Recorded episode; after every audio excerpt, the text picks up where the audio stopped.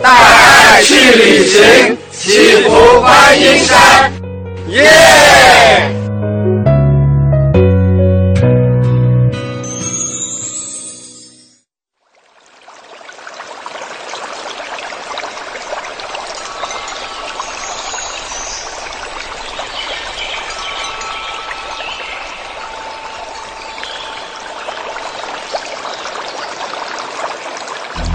听众朋友，大家好，我是记者雅萍。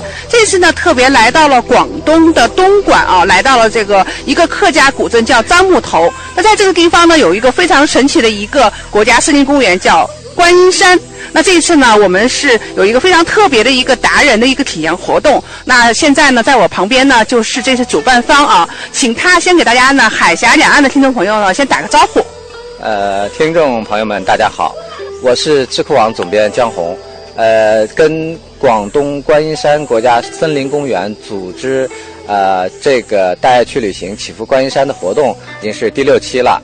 然后我们从全国招募了有呃每期有五名旅游达人，然后还有广东本省的五名旅游达人到景区来呃参观，然后观赏这个景区的风光，然后拍摄各种优美的图片，呃，希望能给更多的。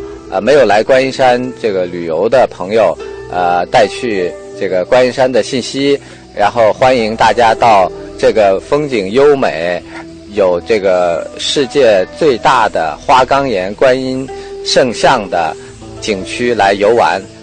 啊，那江总说到这个观音山啊，广东的朋友啊，我们的听友大家会了解啊。但是呢，啊，面对于我们的全国的听友，还要介绍一下观音山它的所在地啊，它的位置啊，有一个什么样的一个特色？观音山景区呢，它的地理位置是在呃东莞市的东南部，呃，位于这个樟木头镇。樟木头镇是东莞市呃唯一的一个客家镇。呃，然后这个景区呢，它有呃几个特点，一个呢就是呃，它从这个一九九九年由呃这个民营企业家黄干波呃承包经营，至今已经有十五年。再一个呢，就是它的这个观音广场，就是它的主景区有一个高三十三米，然后重达三千多吨，由这个九百九十九块。啊，花岗岩雕塑而成的一个观音菩萨圣像，啊，景区呢从呃一九九九年至今这十五年的这个发展历程里面呢，呃最有特色的就是它呃坚持不懈地做各种类型的呃传统文化活动，呃，包括呃少年儿童的启智行，包括这个健康文化节，今年五月三号是第九届。呃，粤港澳万人相亲会，呃，就是说这个景区在保留了自然生态风光的同时，这个大力的去弘扬中华传统文化，啊，在本地，呃，乃至在全国越来越得到广大游客、社会各界的认可和喜爱。那同时呢，呃，我们大家也不要忘了，这里是国家的森林公园啊，所以它的这个生态非常的好，负氧离子含量很高啊。嗯。呃，整个这个森林覆盖率呃达百分之九十九，整个的这个景区呃有非常呃优美的环境和呃一些就是游客喜欢去的景点啊，比如说菩提径啊，这个观瀑台啊，一线天呐。啊，还有这个老仙岩呀，啊，药佛丛林啊，等等。所以说呢，今天的这个活动哈，应该是非常丰富多彩的啊。到时候也和我们的这些旅游达人们一起出发吧。好，让我们一起带爱去旅行，祈福观音山。越游越开心，越游越有福。观音山，我哋嚟啦！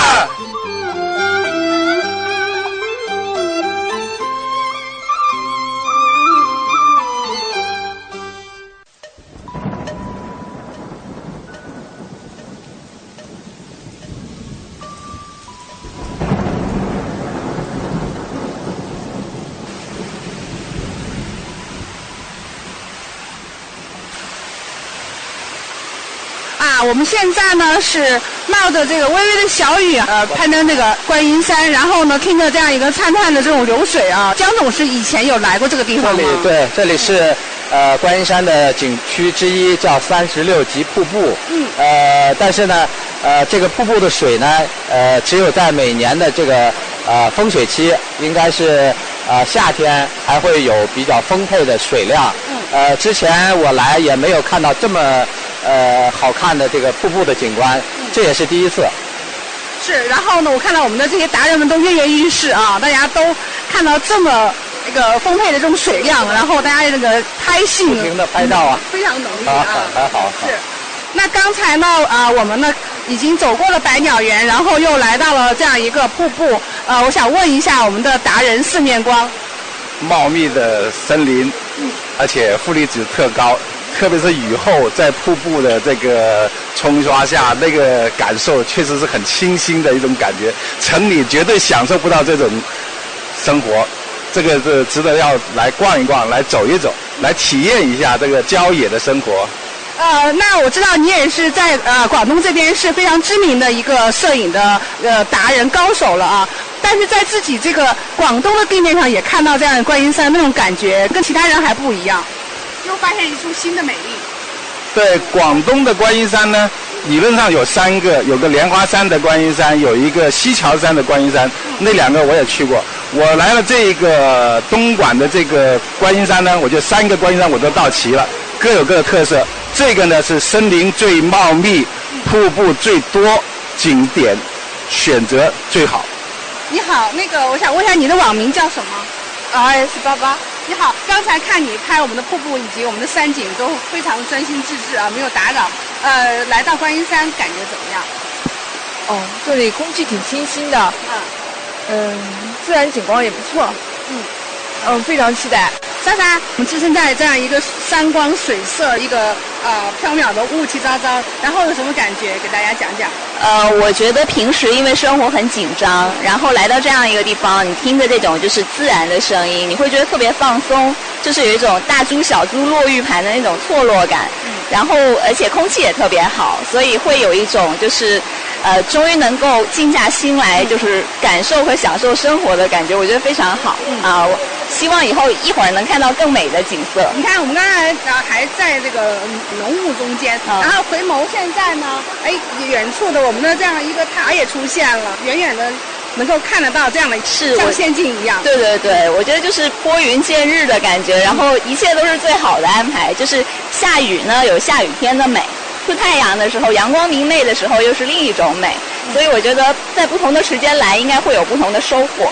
所以说呢，我们旅行呢，就不光是挑那个晴朗的天气啊，是这样的。就是说，如果你碰上了阴雨天气，也不要觉得灰心或者是气馁。其实，说不定会有另外一番景致的收获。嗯啊，所以我们拥抱一切，拥抱大自然，然后享受每一个当下吧。